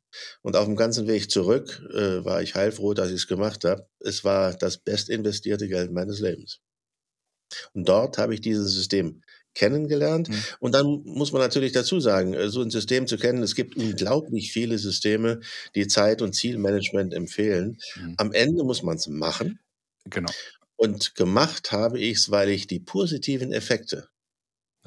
Äh, an meinem, am eigenen Körper buchstäblich äh, gespürt habe. Ja. Und an der Stelle erlaubst du mir doch mal den, den, den Schwenk. Du sagst, es ist nur, es ist am Ende nur ein Werkzeug und es kann ein so mächtiges Werkzeug sein, dass du jetzt nach 37 Jahren auf deine Erfolge so zurückschauen kannst. Mhm. Ähm, und letzten Endes, ne, bei Diamant machen wir auch relativ viel in Persönlichkeitsentwicklung von dem, was du sagst. Das ist ja, meine Güte, wir haben uns das auch nicht ausgedacht. Da geht ja ganz viel schon auf das, was die äh, Griechen und Römer erzählt haben, zurück. Äh, Ja. ich habe jetzt in den letzten zwei, drei, vier Jahren, ich weiß gar nicht, wann es genau war, ich habe so einen Respekt und fast eine Liebe für die Stoiker ähm, entwickelt. Ähm, und am Ende des Tages, wir dürfen die Schritte halt selber gehen und es machen und darauf kommt es an. Und mein Erleben ist, dass da auch eine Begleitung ähm, immer wieder gut ist, damit man eben einen Grund hat, den Fernseher doch mal auszuschalten und was zu machen. Ähm, aber am Ende des Tages ist die Begleitung nicht dafür verantwortlich, sondern du selber, was du im, im. Leben sozusagen machst. Ja. Ähm, und die Notwendigkeit, deren Schmerz war offensichtlich groß genug, wenn du sagst, es waren deine letzten 4000 D-Mark, ähm, dass du es wirklich in die Anwendung bringst. Immerhin hast du ja schon Geld dafür ausgegeben. Ähm, Mhm. Und dann war das das richtige System für dich. Ne? Es, Ja. Und es hätte wahrscheinlich irgendein System dir geholfen, aber das, was da ist in der Persönlichkeitsentwicklung, Mensch, was willst du denn? Mach dir, mach dir klar, wofür willst du stehen, wer willst du werden? Ähm, was willst du erreichen, was bist du bereit für zu tun und bist du bereit mit den Konsequenzen zu leben? Ähm, sind im Prinzip die drei Fragen, die sich immer wieder gestellt werden darf. Und Respekt, dass du die Schritte gegangen bist. Was ich so faszinierend finde, ist, es war dann einmal mehr diese Zufälligkeit, dass du Ja. in die Situation gekommen bist, die 4000 Euro noch zu haben nach dem ganzen anderen Kram. ein Möglichkeitsraum, den ich lieber nicht eröffnet hätte, um es mal so zu sagen. Ja, und da, danke an den Anwalt, dass er da die extra Meile gegangen ist. Er wird wissen, wofür. Er hat, ne, erfolgreich sind die Menschen, die andere erfolgreich machen. Er hat in dein Leben was wahrscheinlich massiv beeinflusst, wie Ja. viele andere Einzelpersonen auch. Und ob er sich noch an dich erinnern kann. Doch, das tut er. Wir, haben den Kontakt zwar, er ist ein saarländischer Rechtsanwalt, Okay. äh, der ist minimiert, aber irgendwann vor einigen Jahren hat er mich angerufen mit der Frage, ob ich nicht seiner Tochter mit einem Rat helfen könnte. Ha, Und das hat mir dann auch die Gelegenheit gegeben, ihm noch einmal äh, Danke zu sagen. Und in dieser, äh, in dieser Management-Philosophie Ja. gibt es ein kleines Buch, das heißt Danke ist ein Zauberwort. Danke. Und wenn man solche, solche Menschen hat, die einem einen Anstoß in die richtige Richtung oder überhaupt in eine Richtung gegeben haben, dann ist es außerordentlich schön, einfach mal Danke sagen zu können. Das stimmt. Und dann sind wir bei einem Prinzip, ich, die Reziprozität, ne? Ähm, Mhm. und ob das immer direkt sein muss. Ich meine, du hast jetzt nicht dem Anwalt di- di- äh, geholfen, sondern der Tochter. Das hätte ja noch um drei Ecken weitergehen können. Aber ich glaube, das ist auch das, was uns Menschen verbindet. Und er hat dir ja nicht geholfen, damit du irgendwann mal seiner Tochter Nee, hilfst. der war, war völlig, völlig, das war völlig äh, altruistisch, wie man so schön sagt. Genau. Er hat das eben auch. Also das war in, in, insofern für mich ein, ein faszinierendes Beispiel, weil er war niedergelassener Rechtsanwalt, Mhm. äh, war äh, begeisterter Reiter Mhm. Und hat gleichzeitig äh, in Philosophie promoviert. In. Philosophie promoviert. Und dann habe ich ihn gefragt, wie er das alles unter einen Hut bringt. Ja. Und dann hat er gesagt, selbst, man muss bereit sein, etwas zu tun. Er steht morgens um 4 Uhr auf und liest von 4 bis 7 Philosophie. Dann geht er um 7 in den Stall, kümmert sich um sein Pferd bis um 8. Hm. Dann frühstückt er mit seiner Frau, um 9 ist er im Büro. So, und das habe ich dann auch bei dem, bei dem Vater des Unternehmens, der eigentlich, das Unternehmen Helfrecht ist eigentlich ein Dachdeckerunternehmen. Hm. Und Volk, äh, nicht Volkmar, äh, Manfred Helfrecht, der ist leider auch vor einigen Jahren auf Teneriffa dann gestorben, hat das Unternehmen seinen Söhnen übergeben, Hm. äh, hatte bei einem Motorradunfall ein Bein verloren und hat es geschafft, mit dieser Methode der erste europäische Dachdeckermeister zu werden mit einem Bein. Ja. Nebenbei hat er Rinder gezüchtet. Und äh, irgendwelche futuristisch inspirierten Bilder Ja. gemalt und gleichzeitig dieses Unternehmen geführt. Also wenn man möchte und das planerisch entsprechend klein machen kann, stellt man plötzlich fest, dass man Hm. sehr viel mehr Dinge parallel tun kann als nur eins. Und dass ganz viele Ausreden einfach nicht zählen. Ich habe So nur ein. Bein, ich kann nicht Dachwerte. Und dann sind wir wieder bei einem von meinen Lieblingsthemen beim Mindset. Ne? Mind, Bewusstsein, ich kann es einstellen. Mindset ist, Ja. Ich, ich liebe dieses Wort und ich mag es im Englischen noch mal mehr als Einstellung. Ja, ist äh, das ist wahrscheinlich eine gute deutsche Übersetzung, aber Mindset finde ich noch mal mehr. Weil Das ist besser. wenn wir es uns vorstellen können, und du hast gerade eben, ich weiß gar nicht mehr, wie du es genannt hast, das Zielfoto da auf der Schritte mit Worten habe ich es genannt. Das ist ein Helfrecht-Ausdruck. Ja. Ja, genau. Also ähm, äh, einige von meinen Trainern sagen, erlebst, als wär, wärst du schon da, äh, ne? Und vor, vor allem mit allen Sinnen, nicht nur das Bild vor Augen, sondern du, du spürst, wie der Wind dir um die um die ähm, Nase weht. Du spürst vielleicht sogar die die wärmenden Strahlen von der Sonne auf der Haut. Du hast den Duft äh, da oben. Du hörst vielleicht den, den einen oder anderen Stein noch abgerollt. Also mit allen Sinnen wirklich erleben, als wärst du schon da. Ähm, weil es dir halt den, den Anschub äh, gibt. Das Hirn kann ja nicht unterscheiden, ob du wirklich da oben stehst oder ob du dir das nur vorstellst. Ähm, und das macht's halt sehr, sehr, sehr präsent. Und mit der Einstellung, mit dem Mindset kann, kriegst du es dann auch hin. Und wenn du es denken kannst, kannst du es schaffen, egal was der äh, Körper Mhm. da, da so hat. Ne? Äh, Ja. und also schau dir deine Tochter an. Was die meisten jetzt nicht wissen, deine Tochter Ja. ist mit ein klassisches Beispiel. Ja. also hat körperliche Beeinträchtigung und es ist Wahnsinn, was sie macht. Ne? Äh, alleine als Frau mit Beeinträchtigung durch, äh, durch, durch Indien, ein Auslandssemester oder zwei, ich weiß gar nicht, wie viele waren in Australien. Also die hat keine Also Beeinträchtigung. gerade Hundeschlitten fahren in Norwegen. Äh, Hundeschlitten fahren in Norwegen. Es ist doch Wahnsinn, wo ich andere Menschen mit weniger Beeinträchtigung sage, das kann ich nicht machen, weil mm, mm, mm, mm, mm, ich halt anders denke. Nicht, weil mein Körper anders ist, sondern weil ich anders denke, geht es, glaube ich, richtig weiter. Wahnsinn. Ja. Wahnsinn. Ähm, äh, ja, ich pass mal auf, ich drehe den, den, ich drehe das noch mal ein bisschen um das, äh, das Gespräch. Ähm, ist vielleicht jetzt auch ein, ein guter Punkt. Es gibt diesen schönen Spruch. Ich, ich muss, wir müssen jetzt nicht diskutieren, ob Mark Twain es war oder wer anders. Ähm, die Geschichte wiederholt sich nicht, aber sie reimt sich. Ne? Und jetzt weiß ich ja, dass du großer Esoteriker bist. hol, mal- hol mal deine, deine Glaskugel raus, staub sie mal kurz ab und äh, schau mal für uns kurz in die Zukunft. Und Hm. jetzt vor dem Hintergrund all der Erfahrung, die du hast, du bist eigentlich, man könnte sagen, in Rente gehst ja nicht, aber e-, emeritiert und fängst ja sozusagen nochmal eine neue Karriere an oder setzt die alte dort fort, wo sie dir Spaß gemacht hat.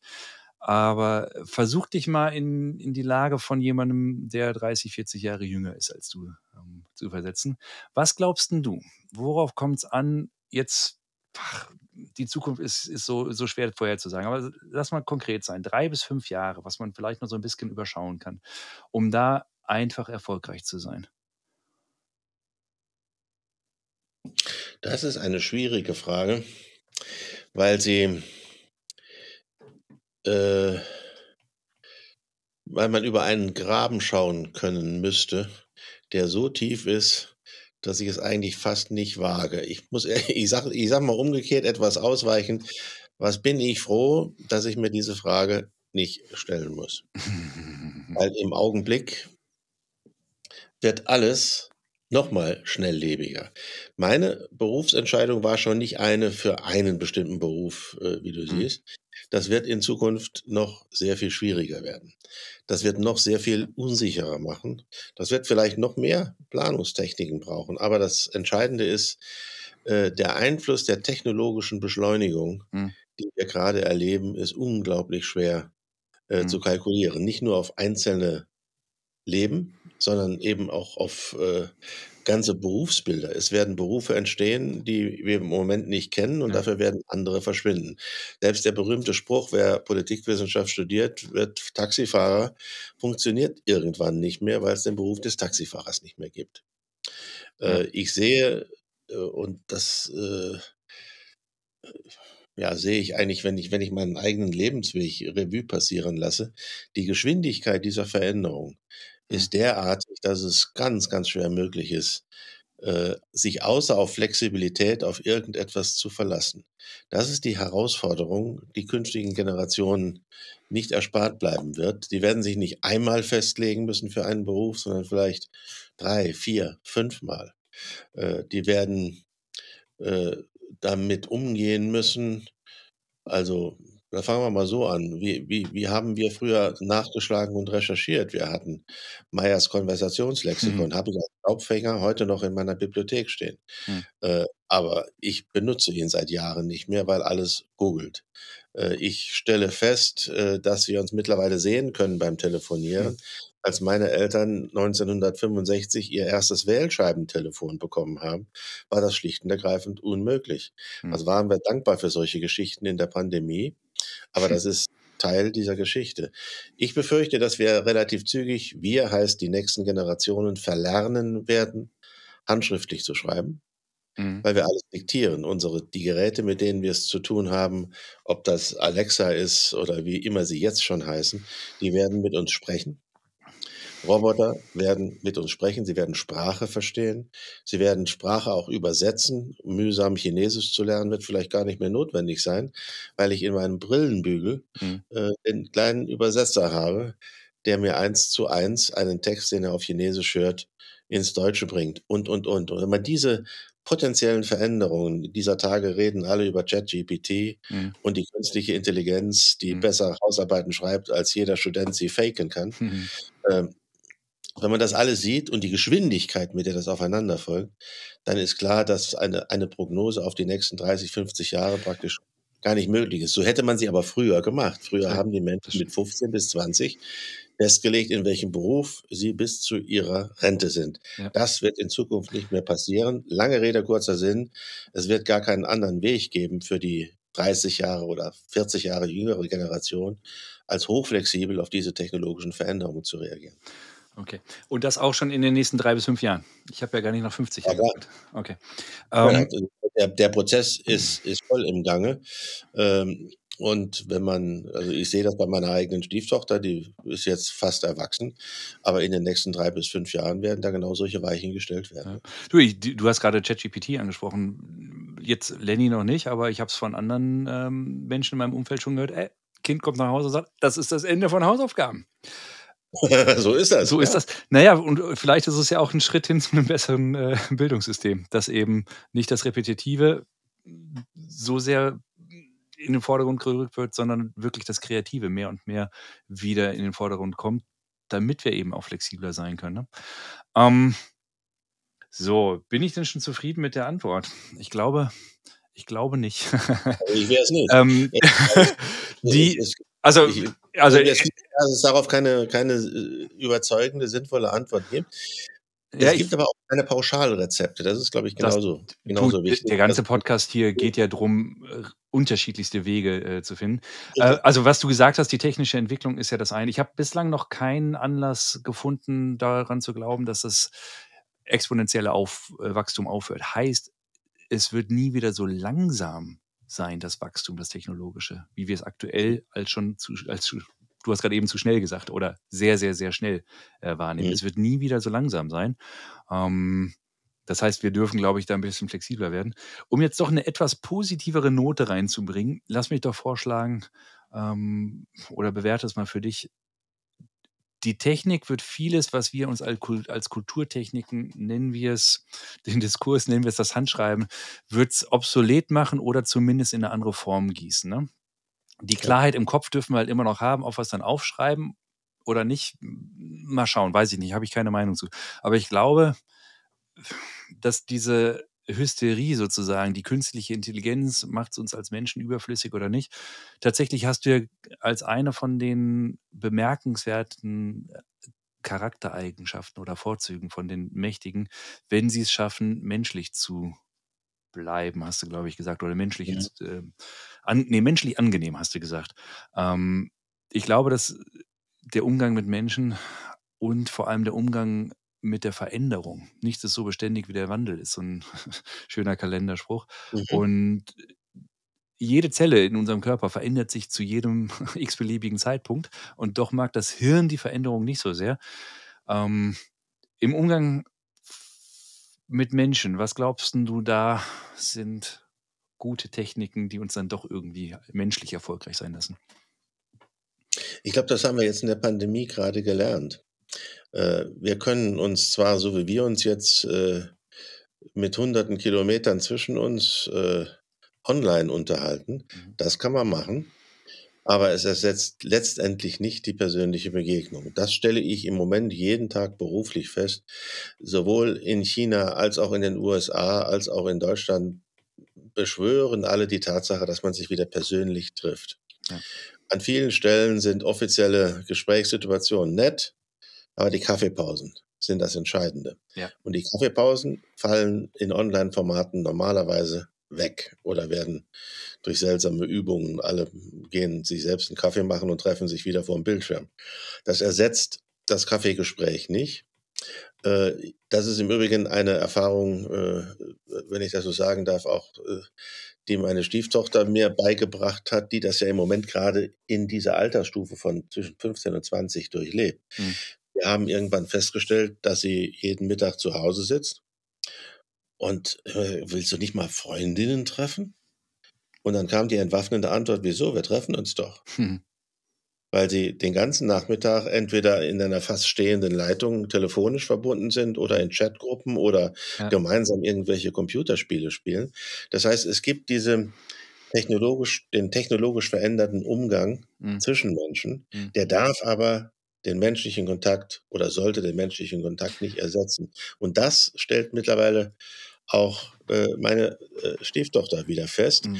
die äh, permanent mit einer Freundin persönlich zusammen ist, Hm. ohne sich anzurufen oder sonst irgendwas, Ja. weil sie begreift, dass dieser persönliche Umgang etwas anderes ist, als wenn man sich nur in einem Chatraum trifft. Und wir sind halt soziale Wesen und ich So weiß, das. ich weiß nicht, ob das eine zu pauschale Aussage ist, aber in unserem Bildungssystem, in dem viele, was für viele beruflicher Alltag ist, werden wir, jetzt könntest du von der äh, verkopften Gesellschaft sprechen, aber es wird halt sehr viel wissenslastig, Intelligenz, intellektlastig äh, gesprochen.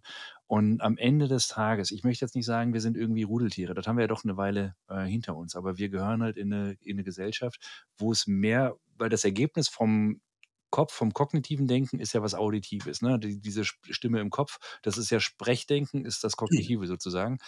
Das Unbewusste denkt ja in, in Bildern. Und mhm. der Teil macht und lässt uns halt erst dieses menschliche, das, das sind die Gefühle, was keine Maschine kann. Also zumindest keine, die, die kann es nachempfinden und uns er, äh, erkennen oder sonst was. Aber diese Gefühle fühlen, das ist ja das, was uns menschlich lässt, äh, werden lässt. Und das geht, glaube ich, dann, wenn wir uns treffen und nicht im Chatraum treffen, sondern mit anfassen. Ne? Ja. ja. Ja, das ist eine gute Beschreibung, mit anfassen. Ja, mit, ja, ja. ja. ja. Ähm, und ja, dann komm, kürzen wir das doch mal ab. Also den Umgang mit Menschen lernen und kultivieren könnte der Unterschied sein, dass es eben nicht nur auf den Kopf drauf ankommt, sondern mhm. auf das Menschsein. Okay. Dann lass uns doch mal äh, zu den Abschlussfragen kommen. Ich stelle ja immer ganz gerne die gleichen äh, Fragen. Jetzt sind wir an ein paar Punkten schon vorbeigekommen, wo ich mal gespannt bin, wie du es kurz und knackig zusammenfasst. Muss nicht ein Wort sein, aber so zwei, drei Sätze wären dann jeweils. Ja. Was weißt du heute, was du gerne schon ein paar Jahre früher gewusst hättest?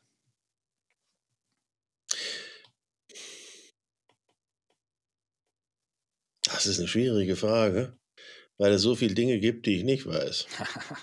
Das ist das Problem, äh, das ist mir zum ersten Mal bei Prüfungen aufgefallen.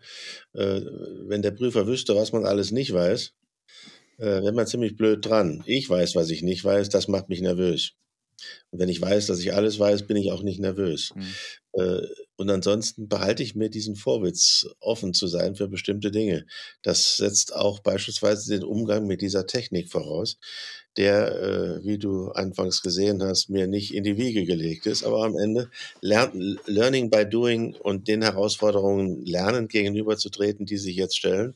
Äh, ich hatte vor einigen Jahren keine Ahnung, was eine PowerPoint-Präsentation ist. Jetzt bastle ich mir selbst PowerPoint-Präsentationen, die kann man vielleicht besser machen.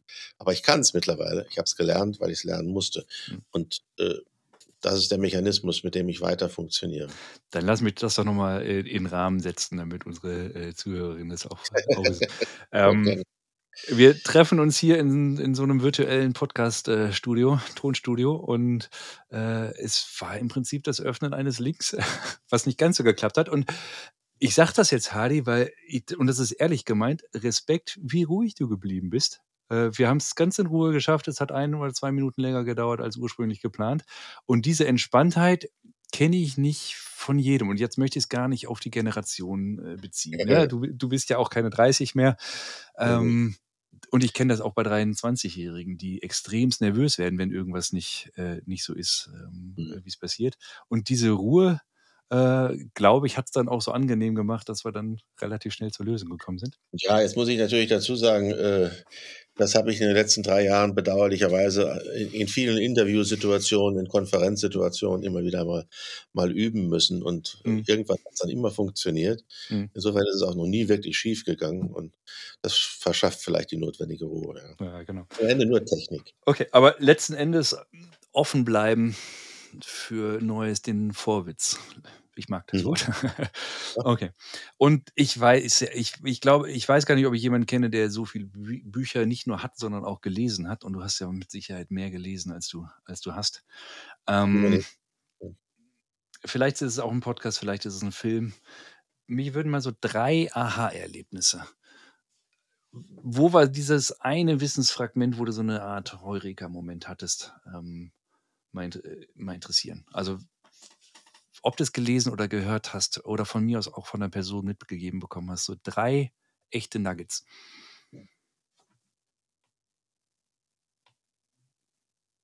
Drei. Ja, ich nehme auch fünf, wenn du fünf hast.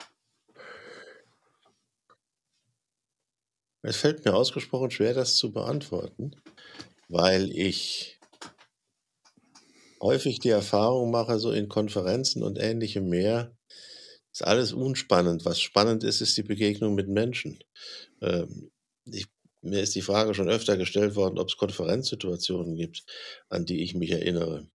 Äh, die, die 2007er Rede von Wladimir Putin, ob man es glaubt oder nicht, auf der Münchner Sicherheitskonferenz, war eine solche Rede, die ja bis heute äh, zitiert wird und mich viel zum Nachdenken gebracht hat.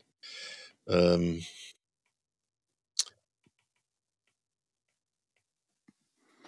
Mehr Zeit für das Wesentliche heißt das Kernbuch von Helfrecht. Das würde ich sicherlich, weil es prägend äh, für all das war, was wir jetzt äh, besprochen haben, prägend für mich war, das würde ich da sicherlich äh, dazu nehmen.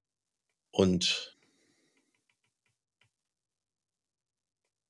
als drittens wahrscheinlich den vorhin schon mal ganz kurz angesprochenen Sam Huntington mit einigen, das war ein unglaublich ähm, innovativer Kopf, wenn es an das Aufspüren von Entwicklungsstrukturen in der internationalen Politik ging. Das hat mich immer sehr fasziniert. Er hat über äh, Militär in der Politik geschrieben, er hat über die dritte Welle der Demokratisierung geschrieben, er hat den Kampf der Kulturen beschrieben, er hat also Trends gesetzt mit seinen Büchern, mhm. die äh, über Jahre zumindest die gesamte Diskussion beeinflusst haben. Das fand ich immer eine eine besondere Fähigkeit in einem einzelnen Kopf, der das mhm. über fast fünf Jahrzehnte hinweg immer wieder geschafft hat.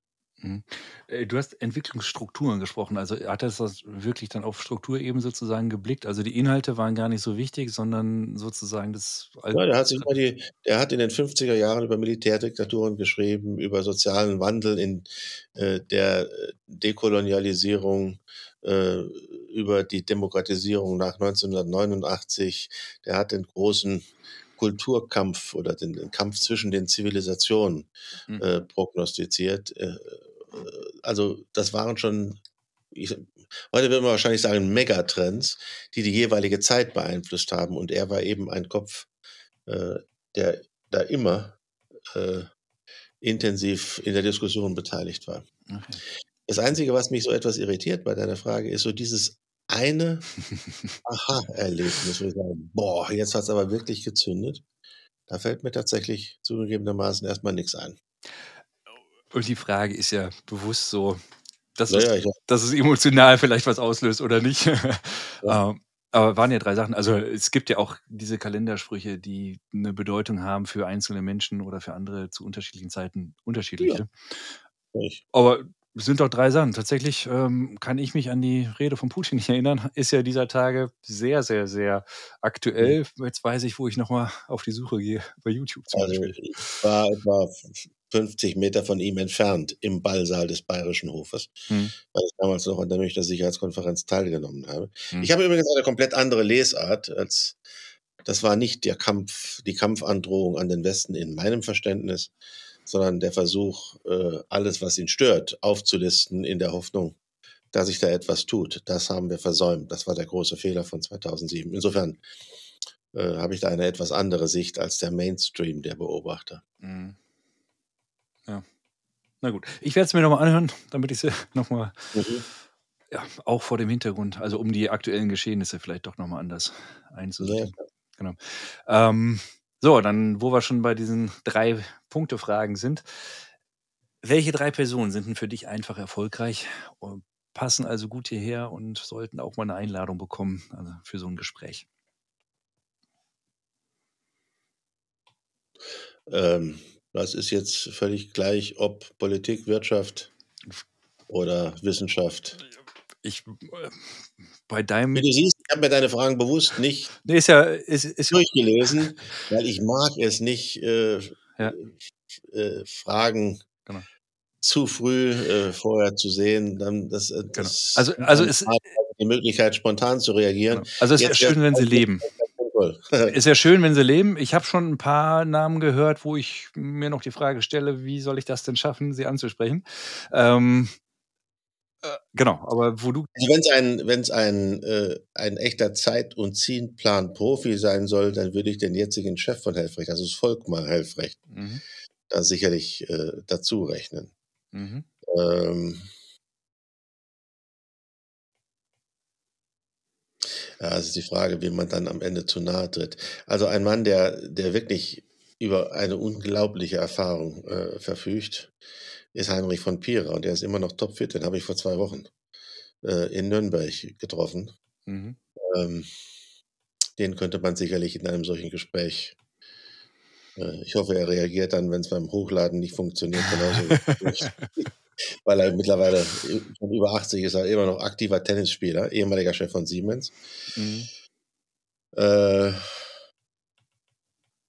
ja, und vielleicht, wenn er es zeitlich schafft, äh, Christoph Erhardt, den könntest du kennen, weil er bei einer großen Almhüttenparty mit von der Partie war. Das ist der heutige Kommunikationschef von Bosch. Okay. Einer meiner ältesten Freunde. Äh, Ja, dann haben wir ja. der, den, den habe ich übrigens äh, auf Helfrecht gebracht. Er hat das nie live direkt gemacht bei Mhm. Helfrecht, aber das, was ich ihm erzählt habe, sich zu Herzen genommen. Mhm. Und das hat ihn geführt vom Kommunikationschef Mhm. äh, EADS, später Airbus, über Sharing äh, zur Deutschen Post und jetzt zu Bosch. Ist eine, also einer der, der äh, erfolgreichsten Kommunikationspraktiker im Kreis der deutschen DAX-Unternehmen. Das ist natürlich, äh, ich merke, wie ein neuer Leuchtturm gerade aufpoppt. Okay, Als Kommunikationstrainer, der im Prinzip Menschen auch begleitet, aber Ziele. Der im Übrigen auch eine. Professur in, in Leipzig hat Mhm. äh, für Kommunikationswissenschaften. Mhm. Spannend. So, und jetzt, äh, jetzt darf es kurz und knackig sein. Oi, oi. Äh, Ja. Was lässt dich einfach erfolgreich sein? Was ist dein Erfolgsrezept in einem Satz? Ziele zu haben und dafür zu arbeiten.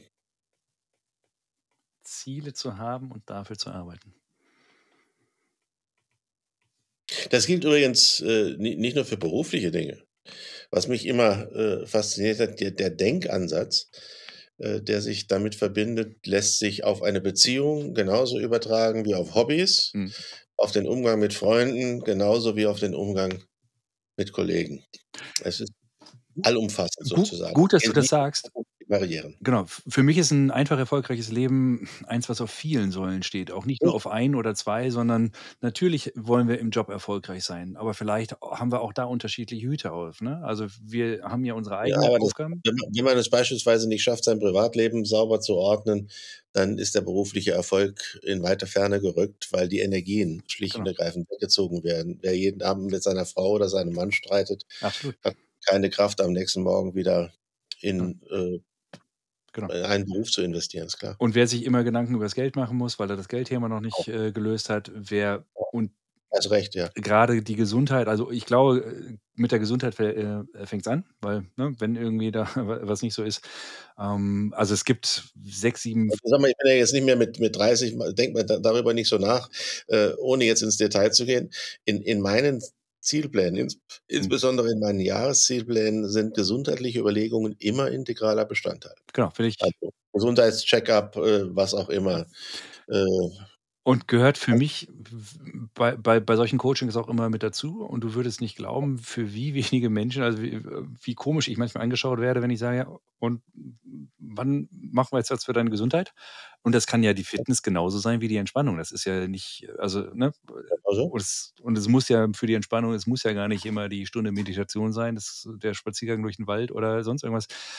Sehr unterschiedlich, aber so oder so, ein erfolgreiches Leben besteht, glaube ich, auf vielen Säulen, auch nicht auf zwei oder drei, ne? Äh, Beruf, äh, Beziehung. ja, das sind so die, das sind so die, die typischen Fragen, die einen damit konfrontieren. Ich erinnere so eine Frage, die hieß ganz einfach, weil du es gerade erwähnt hast.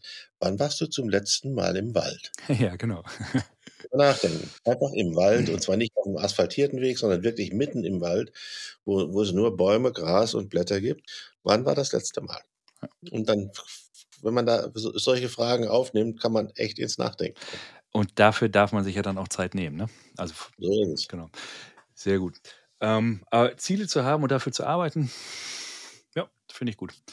Ähm, wer jetzt Interesse gewonnen hat, wer dieser Eberhard Sandschneider ist, äh, wo soll ich ihn hinlenken? Wo finden wir mehr von dir? Oh, ich habe eine Homepage, eberhard-sandschneider.de oder bei, äh, ach, äh, am besten, wer etwas von mir hören möchte, gibt einfach meinen Namen bei YouTube ein. Ich weiß nicht, wie viele Interviewpassagen und kleine Filmchen äh, auf YouTube einfach unter meinem Namen abrufbar sind. Das ist das Einfachste. Okay, das, das kriegen wir hin. So, ich mag meine letzte Frage sehr. Welche Frage Mhm. habe ich dir nicht gestellt? Was möchtest du denn noch sagen und hattest noch nicht die Gelegenheit?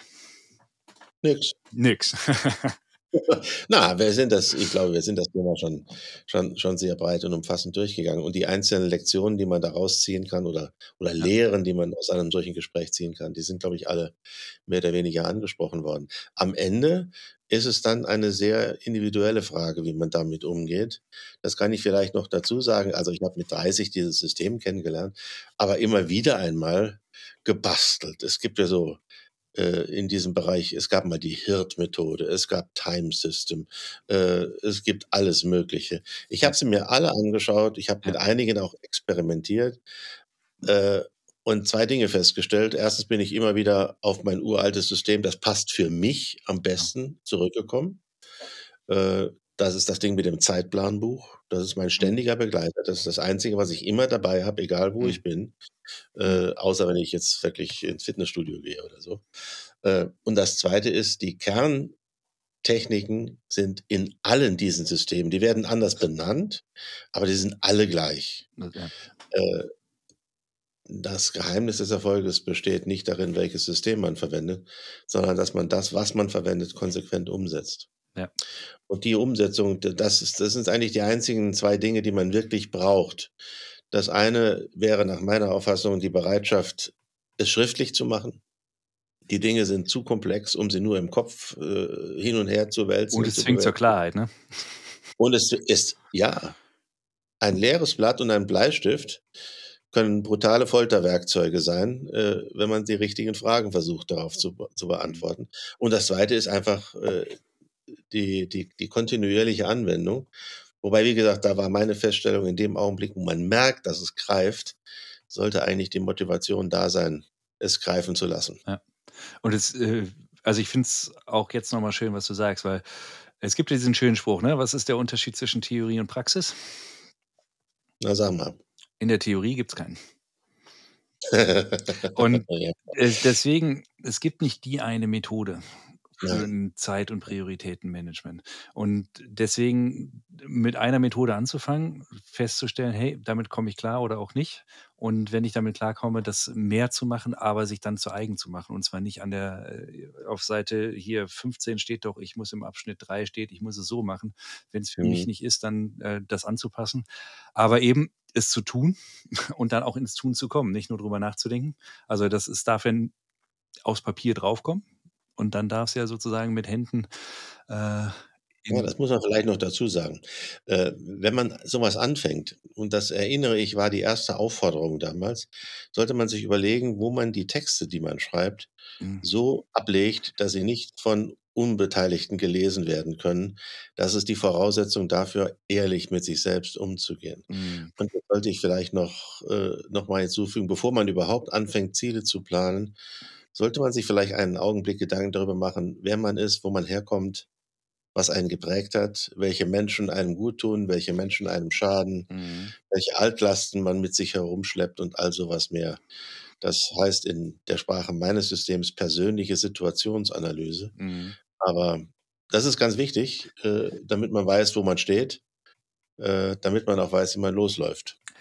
Das stimmt. Und jetzt hast du im Nebensatz so eine Vorannahme gemacht. Ich lasse mich die nochmal ex explizit machen, damit man Mhm. sich Sorgen um die äh, Ablagestruktur beziehungsweise die Vertraulichkeit machen kann. Äh, Mhm. darf ja klar sein, dass man ehrlich mit sich selber ist. Also Mhm. unsere Hörerinnen, unsere Hörer, wenn sie damit anfangen wollen, bist du wirklich schon bereit, ehrlich zu dir selbst zu sein.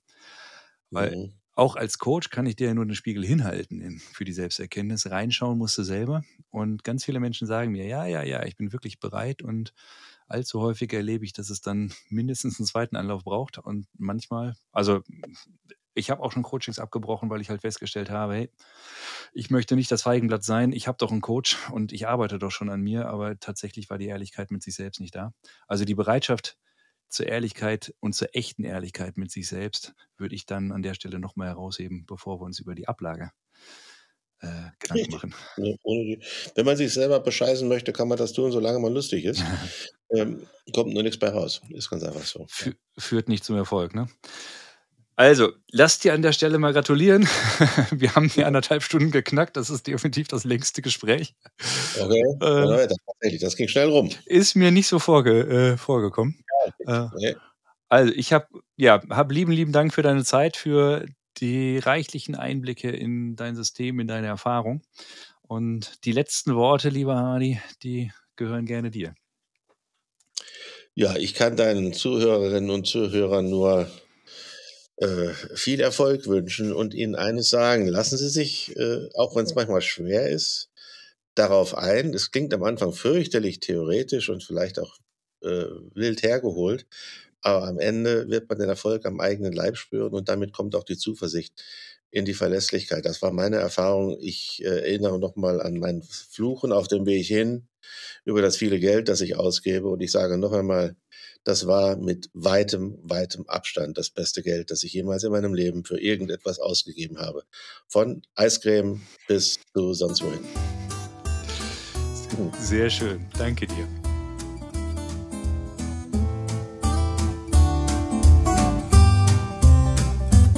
Das war er schon wieder für heute. Der Einfach Erfolgreich Podcast.